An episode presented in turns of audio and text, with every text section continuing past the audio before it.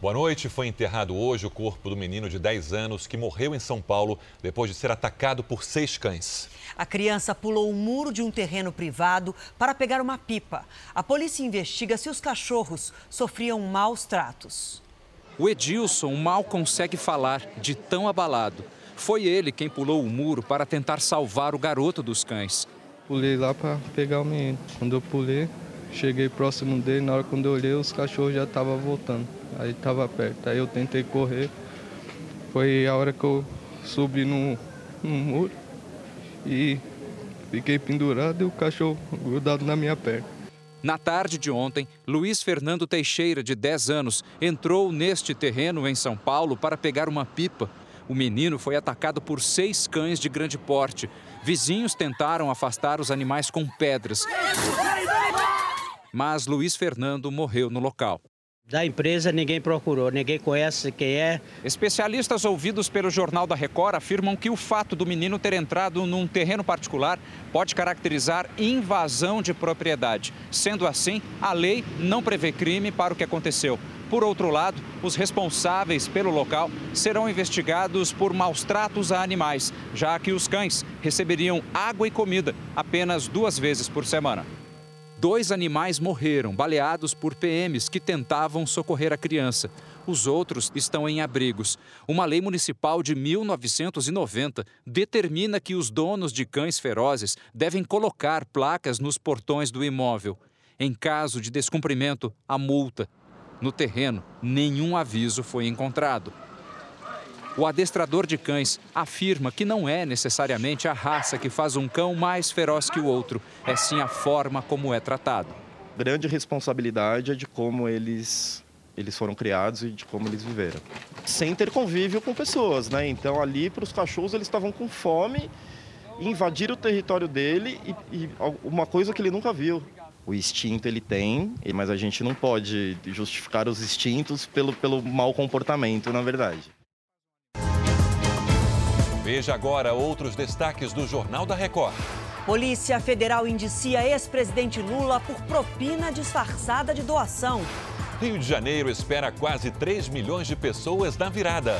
Aumento nas vendas confirma melhor Natal em cinco anos. Pedestre sobrevive a atropelamento inacreditável.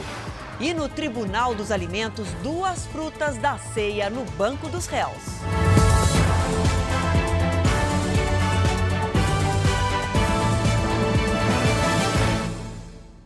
Oferecimento Bradesco em 2020. Brilhe do seu jeito.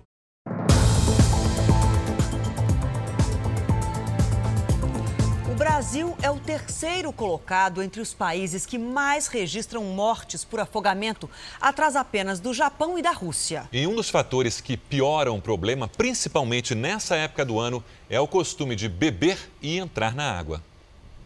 Sol forte, temperatura nas alturas e aquela bebidinha gelada. Uma combinação que atrai banhistas nas praias, cachoeiras e represas. Um clima de descontração que pode trazer riscos. Eu tô bebendo vinho. Você não tem medo de entrar na água depois de tomar vinho? Não. a gente vai indo até a medida do possível. Quando a gente vê que vai ficando fundinho, a gente já para. Na represa de Guarapiranga, em São Paulo, não faltam indicações de perigo, mas nem sempre isso é respeitado. Alberto está com a latinha na mão quando conversamos com ele. Mesmo com o alerta, prefere acreditar que tem o controle do que bebe antes do mergulho. Tomei só uma só, então não vai fazer muita questão não. Até agora, nessa represa, foram registrados 14 resgates. Daqui onde estamos, a gente consegue ver, olha, uma família brincando com crianças e há pouco tinha inclusive um adulto nadando bem afastado deles. Este é um dos pontos que fica mais cheio em dias de calor e é muito monitorado pelo Corpo de Bombeiros por causa do alto índice de afogamentos. Segundo o relatório divulgado agora em dezembro pela Organização Mundial de Saúde, 16 pessoas morrem diariamente por afogamento no Brasil, uma morte a cada uma hora e meia. A maioria acontece após o consumo de álcool. A partir de uma pequena dose, 5 a 10 miligramas de etanol, que isso facilmente você consegue numa lata de cerveja, você já começa a ter alterações sensoriais, aumenta a coragem e a pessoa não tem noção do perigo.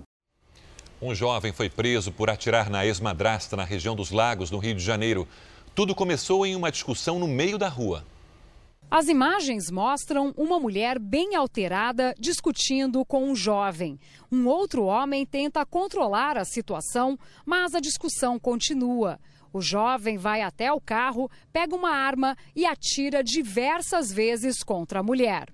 Bianca Lopes Luquezzi, de 36 anos, foi atingida por pelo menos quatro disparos. Ela é ex-madrasta de Luiz Felipe Pinto Marins, o rapaz que tentou matá-la.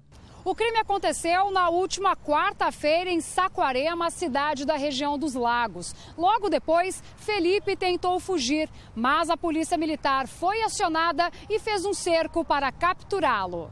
Na altura de Maricá, o veículo foi abordado com toda a técnica para preservar a vida dos policiais militares e também a vida do Luiz Felipe. Nesse momento, ele foi preso e entregue na delegacia de polícia. Felipe já tinha cinco passagens pela polícia, entre os crimes cometidos, lesão corporal e furto.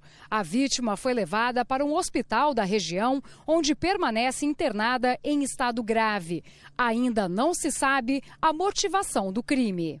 Todos os dados complementares, tudo isso será apurado pela Polícia Civil durante a investigação e ele responderá na justiça pelo crime que cometeu. O aumento de escorpiões já preocupa algumas cidades. É que nessa época do ano o animal entra em período de reprodução. É no lixo acumulado que ele se esconde. Animal venenoso, o escorpião pode provocar a morte de uma pessoa. Em Franca, interior de São Paulo, João Gabriel, de 3 anos, não resistiu à picada de um escorpião. A família decidiu doar os órgãos do menino, mas apenas o fígado foi transplantado e para outra criança. Maria Clara, de 6 anos, foi ferida pelo animal no apartamento onde mora em Campo Grande.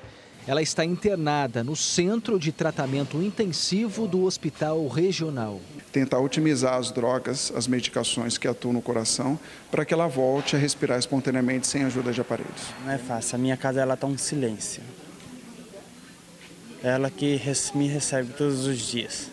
O número de ocorrências com escorpiões subiu quase 50% em relação ao ano passado na capital de Mato Grosso do Sul as fêmeas se autorreproduzem, ela não necessita necessariamente do macho para se reproduzir. Põe em média de 16 a 20 filhotes, dependendo da espécie, né? E isso faz com que uma infestação aumente gradativamente muito rápido. Segundo especialistas, para evitar ataques com escorpiões é preciso manter os quintais limpos e também tampar os ralos. Mas aqui nesta casa foi preciso dedetizar todos os cômodos. Só assim os moradores conseguiram acabar com os escorpiões. Numa única semana, eles encontraram sete escorpiões. E a preocupação aumenta porque Rose está grávida. O começo foi lá na varanda, depois foi no quarto, no corredor, né?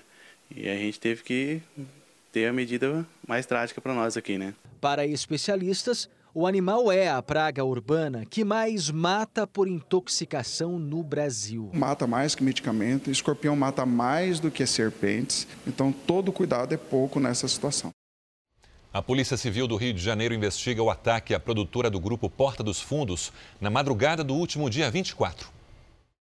Em um vídeo divulgado nas redes sociais, três homens encapuzados assumem a autoria do ataque ao prédio da produtora. Eles se identificam como integrantes do Comando de Insurgência Popular Nacionalista da Grande Família Integralista Brasileira. Segundo a polícia, o vídeo é verdadeiro. O caso foi registrado como explosão e tentativa de homicídio isso porque havia um funcionário da produtora dentro do prédio.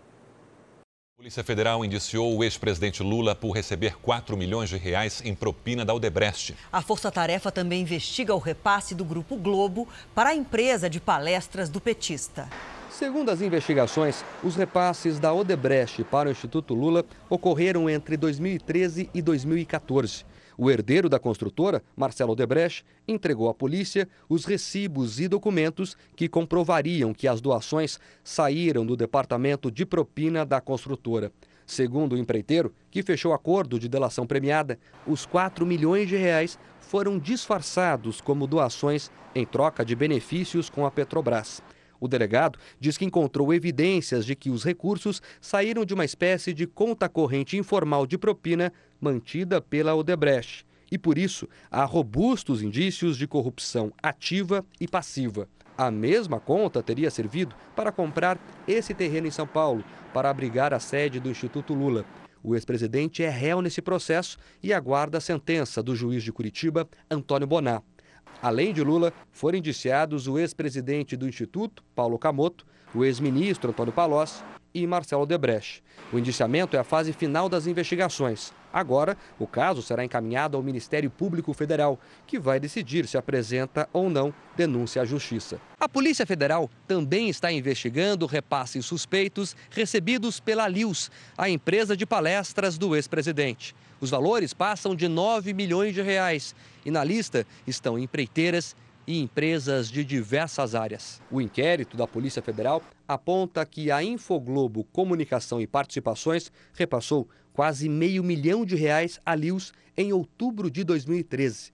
A Infoglobo é a empresa do Grupo Globo responsável pelo jornal carioca O Globo. A Odebrecht que já admitiu que pagou propina desta forma, aparece na mesma lista, com pagamentos somados de 2 milhões e 850 mil reais. As construtoras Camargo Correia, OAS e UTC também têm repasses suspeitos. A defesa de Lula e do Instituto Lula disse que o indiciamento não faz sentido, porque todas as doações foram formais, de origem identificada e sem qualquer contrapartida. O advogado de Antônio Palocci disse que o ex-ministro colaborou para esclarecer os fatos investigados. Para a defesa de Paulo Okamoto, o indiciamento dele faz transparecer que o delegado quer recriar casos. A defesa de Marcelo Odebrecht não vai se pronunciar. O Grupo Globo ainda não se pronunciou sobre o repasse ao Instituto Lula. Rio de Janeiro ensolarado e repleto de turistas à espera do show da virada na praia de Copacabana? Happy New Year! Eles não querem perder o Réveillon mais famoso do planeta. Eu já cheguei para essa festa ansiosa. Turistas do mundo todo invadiram a praia de Copacabana. E antes do ano novo chegar, eles garantem o passeio na orla. Se refrescam com caipirinha, drinks gelados e água de coco. Até o dia 31 são esperados 1 milhão e 800 mil turistas, a maioria de São Paulo e Minas Gerais. A energia do povo é diferente. Os estrangeiros chegam principalmente do Chile e da Argentina. Feliz Ano Novo! E outros milhares vêm nos 14 transatlânticos que vão trazer 80 mil pessoas. Nos hotéis da Zona Sul restam apenas 10% dos quartos. Neste hostel, a diária custa 80 reais para quartos compartilhados e 800 reais para quem quer privacidade. A gente trabalha para que nesse período a gente ofereça o melhor serviço e isso se multiplique durante o ano. Cada espaço nessa areia promete ser disputado. A previsão é de que 3 milhões de pessoas assistam na praia ao show de fogos. E aqui, em frente ao palco principal, é um dos lugares mais procurados para quem vem ao Réveillon de Copacabana. Três telões gigantes serão instalados na orla para ninguém perder a festa. A promessa é surpreender o público. São efeitos especiais jamais vistos no Brasil uh, por uma queima de fogos de 14 minutos no maior evento do planeta. Os turistas já começaram a contagem regressiva. Não tem presente melhor, né? Que estar no Rio de Janeiro, em Copacabana.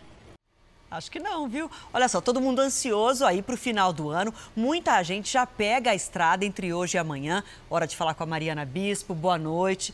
Vamos fazer um spoiler. Vamos começar pelo Rio de Janeiro. Como é que vai ser o tempo na hora da virada lá? Oi, Adriana e Sérgio. Oi para todo mundo que está acompanhando a gente aqui no JR.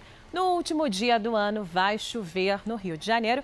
Mas na hora da virada, a previsão é de tempo firme. Nos próximos dias, a gente volta a trazer os detalhes da previsão, Adriana. Então agora vamos para amanhã. Como é que vai ser a última sexta-feira do ano? Pois é. Amanhã faz calor de norte a sul do país. O sol aparece em grande parte do sul e também do sudeste, mas pode chover à tarde no Rio Grande do Sul e nessa faixa do Rio de Janeiro até o Mato Grosso.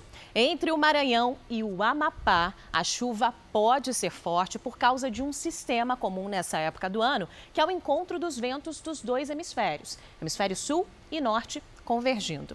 Do interior da Bahia até o Ceará, Nada de chuva, tempo firme e a gente dá destaque para o calor nos próximos dias, principalmente no Rio Grande do Sul. Amanhã já faz 38 graus por lá e em Cuiabá 36 graus e no Rio de Janeiro calorão também, ó, de 35, Adriana. Tempo delivery, vários pedidos. A gente começa por Vitória, no Espírito Santo. É o José que mandou o pedido dele. O Alain, de uma cidade mineira chamada Tocos do Mogi. Essa eu não conhecia. E o Ivan, de Catu, na Bahia. Todo mundo quer tempo delivery. Vamos lá, a gente responde sempre. Tempo firme em Vitória e máxima de 31 graus. Em Tocos do Mogi, 26 graus. Tem uma chuvinha com sol.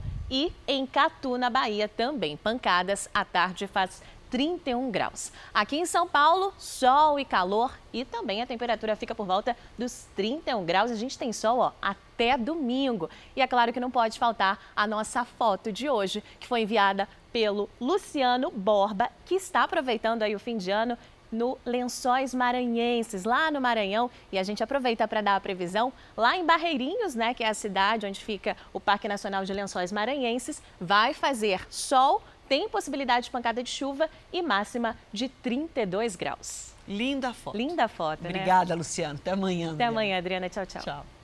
Veja os destaques do próximo Domingo Espetacular com Eduardo Ribeiro. Os heróis por trás de dois resgates. Eles se arriscaram para salvar crianças atacadas por cães. O objetivo maior era tirá-lo da faixa de areia. O que fazer em situações como essas? Você vai conhecer o seu Chico. Ele vive no sertão nordestino e fala com os pássaros. Tem aventura na neve. A nossa equipe acompanha o brasileiro que realizou um salto de paraquedas nas montanhas geladas da Suíça. É no Domingo Espetacular, logo depois da hora do faro. Até lá! Você vai ver a seguir. Aumento nas vendas faz o melhor Natal em cinco anos. E na série especial, Romã e Lixi, as frutas da ceia encaram o Tribunal dos Alimentos.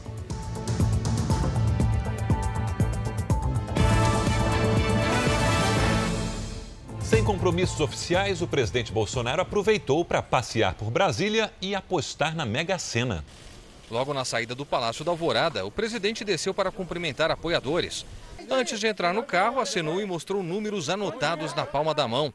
Eram dezenas que o presidente iria jogar na Mega Sena da virada. Na lotérica, tirou fotos com admiradores e funcionários e fez as apostas. Dois joguinhos, falou o valor, nada é nada O presidente foi ao Clube do Exército, onde costuma almoçar nos finais de semana. No caminho de volta para a residência oficial, parou na Praça dos Três Poderes e novamente tirou fotos com apoiadores. Já de volta ao Alvorada, Bolsonaro deixou uma rápida mensagem aos jornalistas. O presidente recebeu ainda o ministro da Secretaria-Geral da Presidência, Jorge Oliveira. Bolsonaro viaja amanhã à tarde com a família para passar a virada de ano na base naval de Aratu, na Bahia. Existe a expectativa de que o presidente anuncie antes de deixar Brasília a mudança na faixa de isenção do pagamento do imposto de renda, que passaria a beneficiar quem ganha menos de 3 mil reais por mês. O índice da Bolsa de Valores bateu mais um recorde nesta quinta-feira. Olha só, o Ibovespa teve alta de 1,04%, alcançou 117.072 pontos. Já o dólar caiu 0,49%, cotado a R$ 4,06. Analistas atribuíram o movimento à melhora dos indicadores da economia e também à expectativa de continuação das reformas. O brasileiro foi às compras neste final de ano e os números indicam o melhor Natal desde 2014. O termômetro dos supermercados foi o primeiro a apontar a melhora, alta de até 10% nas vendas. Foi o consumo das famílias que ativou o último trimestre do ano, também nos shopping centers. Segundo a Associação de Lojistas do setor, as vendas somaram quase 170 bilhões de reais em 2019. E na comparação com dezembro de 2018, o aumento foi de 9,5%. Todo esse clima de euforia, os indicadores da economia são bastante positivos, a, a, as reformas acontecendo, eu diria que eh, a soma de tudo isso gerou esse, esse importante uh, crescimento nesse ano. Entre os fatores que levaram ao resultado positivo está a entrada de dinheiro na economia por causa do 13º e da liberação de novas parcelas do FGTS e do PIS. Outro fator determinante para destravar a economia, segundo empresários do setor varejista, foi a queda dos juros. A taxa Selic, fixada pelo Banco Central, está em 4,5%. É a menor desde 1999, quando foi criado o sistema de metas da inflação. Para alguns empresários, começa a ficar claro que agora é melhor produzir do que manter dinheiro parado. Por parte do empresário, do setor produtivo do varejo, a gente está vendo essa confiança. Tanto é que eles estão investindo. Você vai ver a seguir pedestre escapa da morte em avenida movimentada. E na série especial, Romão Lixia, quem leva melhor no Tribunal dos Alimentos?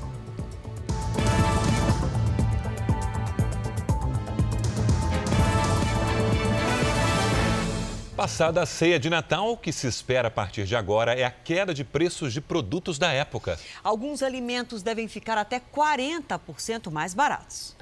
Pense em alguém que se deu muito bem. Foi mesmo uma ceia daquelas, completa. Eu fiz um arroz cremoso, um pernil à pururuca, uma farofa de bacon com ameixa e suspiro e tudo isso não custou pouco. tive que trabalhar muito antes para ganhar um dinheirinho para poder comprar, senão é tudo muito caro, é tudo muito caro. É em geral, os produtos da ceia de Natal até subiram menos do que a inflação na comparação com o ano passado. Mas algumas altas assustaram. Caso do pêssego, do bacalhau e do pernil que aumentou mais de 50%. Eu acho que os preços das carnes estavam bem pesados, né? Bem salgadinho. Ainda tem o Réveillon, mais uma chance para os supermercados venderem bem o que todo mundo gosta de comer agora. Mas depois, com o que sobrar no estoque, pode ser a hora do consumidor levar vantagem, porque aí os preços dos produtos típicos da época devem cair. O que ocorre é o que nós chamamos de períodos sazonais. Né? O mesmo evento ocorre na Páscoa, por exemplo, que os produtos eles sofrem uma alta, é, mais ou menos em torno de um mês antes do período natalício, por exemplo, e depois da, das, da, da festa ter ocorrido, ele sofre um decréscimo de preços bastante brusco. A queda pode chegar a até 40% depois das festas, diz a Associação Paulista de Supermercados. A Lohane está só esperando as promoções para matar a vontade de panetone. Vai comer mais por menos. Cai pela metade e a gente faz a festa. Faz até estoque? Faz estoque. E aí vai comer panetone em 2020? Ah, até enjoar. Agora à tarde, um incêndio queimou as instalações de uma gravadora no centro de São Paulo. O incêndio aconteceu num prédio comercial perto da Praça da República. Ali funcionava o estúdio de som da gravadora e, por ter muito material inflamável, o fogo fez labaredas altas e o teto do prédio cedeu.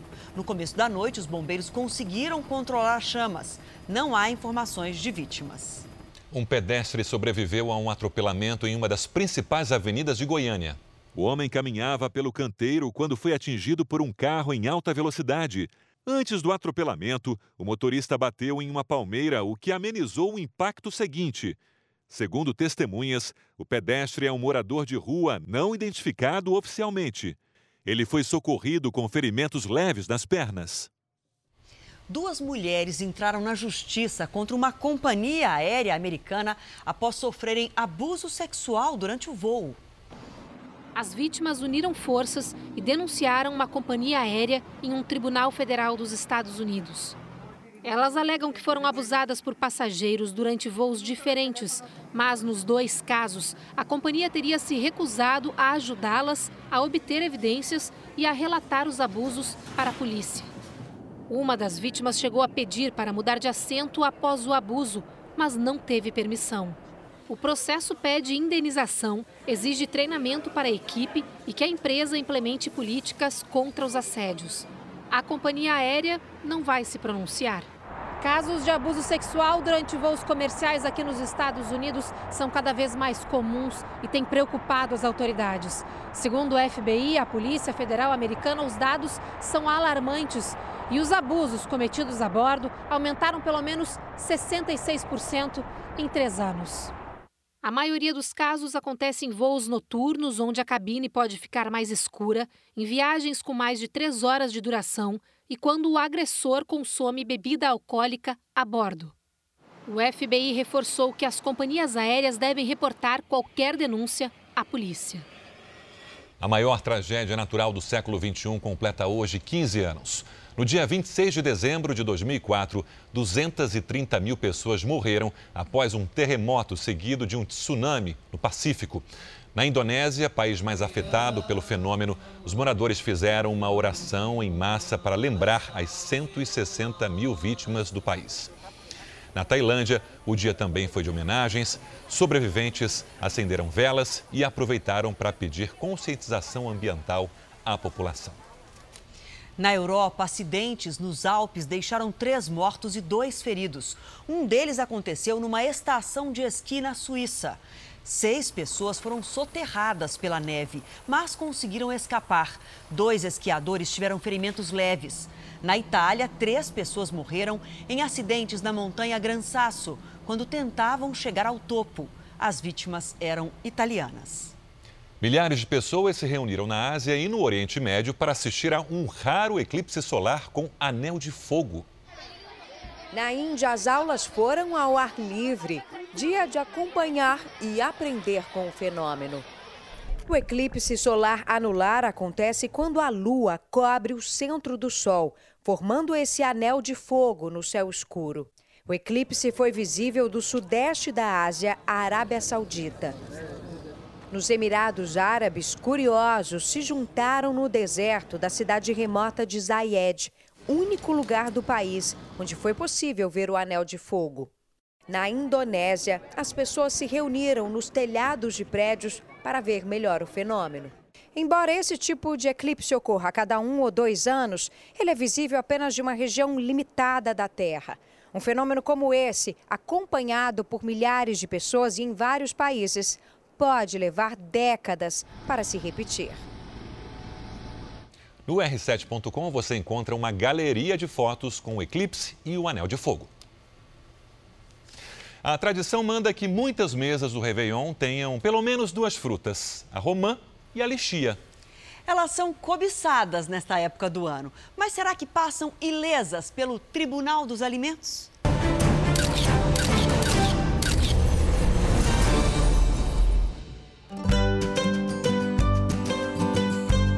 É uma das frutas mais consumidas quando o relógio avisa que o ano novo chegou. Antes de amadurecer e pintar de vermelho os pés de romã, a fruta foi levada para a sala de justiça. O juiz vai ter de decidir se ela pode mesmo ser consumida indiscriminadamente. Aqui na casa da Dona Áurea, a romã sai direto do pé para a festa de Réveillon. A gente, por volta de 11h30, já abre romã para meia-noite poder servir para todo mundo, assim, da casca mesmo. É tão tradicional comer romã na festa da virada que Dona Áurea só lembra de uma vez que ficou sem as sementinhas, quando passou o ano novo no Chile. Eu coloquei três ou quatro frutas na mala. Em chegando na alfândega, examinam o conteúdo da minha mala. Chega uma senhora com uma cara bem preocupada e me pergunta: que são as pelotas rojas? Sim, são frutas, são romã. Mas a senhora não sabe que não se pode entrar com fruto em nenhum país? Eu falei, não, mas como que eu vou passar meu Réveillon sem as minhas romãs? Além de servir para o ano novo, Dona Áurea defende que a romã é ótima para a saúde. Tem grande poder de vitamina C. Há pessoas, inclusive, que usam a casca mesmo sequinha, para fazer gargarejo, para inflamação de garganta, para rouquidão. O juiz ouviu, mas antes de tomar qualquer decisão, foi em busca de evidências. Linda por fora e ainda mais por dentro, não só pelas cores, mas pelos benefícios que uma romã carrega. Essa camada vermelha que fica ao redor das sementes é riquíssima em vitaminas. E além disso, a fruta tem poder antioxidante e anti-inflamatório. Nós estamos ingerindo nutrientes, vitaminas e minerais que bloqueiam a oxidação. A oxidação é um processo onde as nossas células se tornam é, vulneráveis a processos como arteriosclerose, inflamação. As análises apontaram que a vitamina A da romã ajuda na saúde dos olhos e a vitamina C melhora a imunidade. Ou seja, não se trata só de beleza. A romã não tem nada de vilã. É a mocinha da história e está totalmente liberada. Marco comemora o veredito.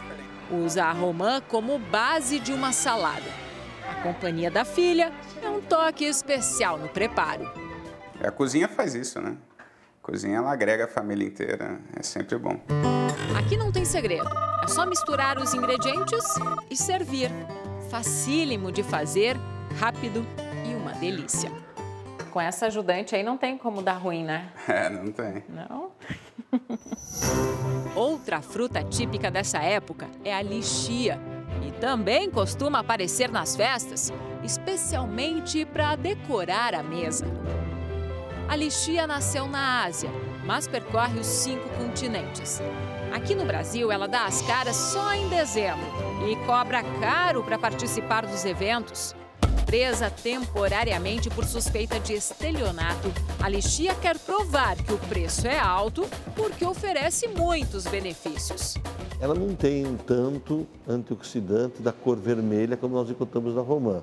Por outro lado, ela tem concentrações adequadas de cálcio e magnésio, que seriam muito bons no aspecto do ponto de vista, lógico, da contração muscular, cansaço, fraqueza. E sabe essa comilança toda que a gente está vivendo agora, nessa época? Não é que a lixia pode até ajudar a dar uma aliviada? A lixia in natura pode fazer parte de uma composição da oferta de cinco porções do, do, reino vegetal por dia. As fibras da lixia, elas podem ser divididas em solúveis e insolúveis e elas atuam diretamente melhorando a função intestinal. Nem precisa dizer mais nada. A lixia já está solta e agora até um pouquinho mais em conta. O Jornal da Record termina aqui. A edição de hoje na íntegra e também a nossa versão em podcast estão no Play Plus e em todas as nossas plataformas digitais. E à meia-noite e meia tem mais Jornal da Record. Fique agora com a novela Amor Sem Igual. A gente volta a se encontrar amanhã aqui no JR. Até lá. Boa noite e até amanhã.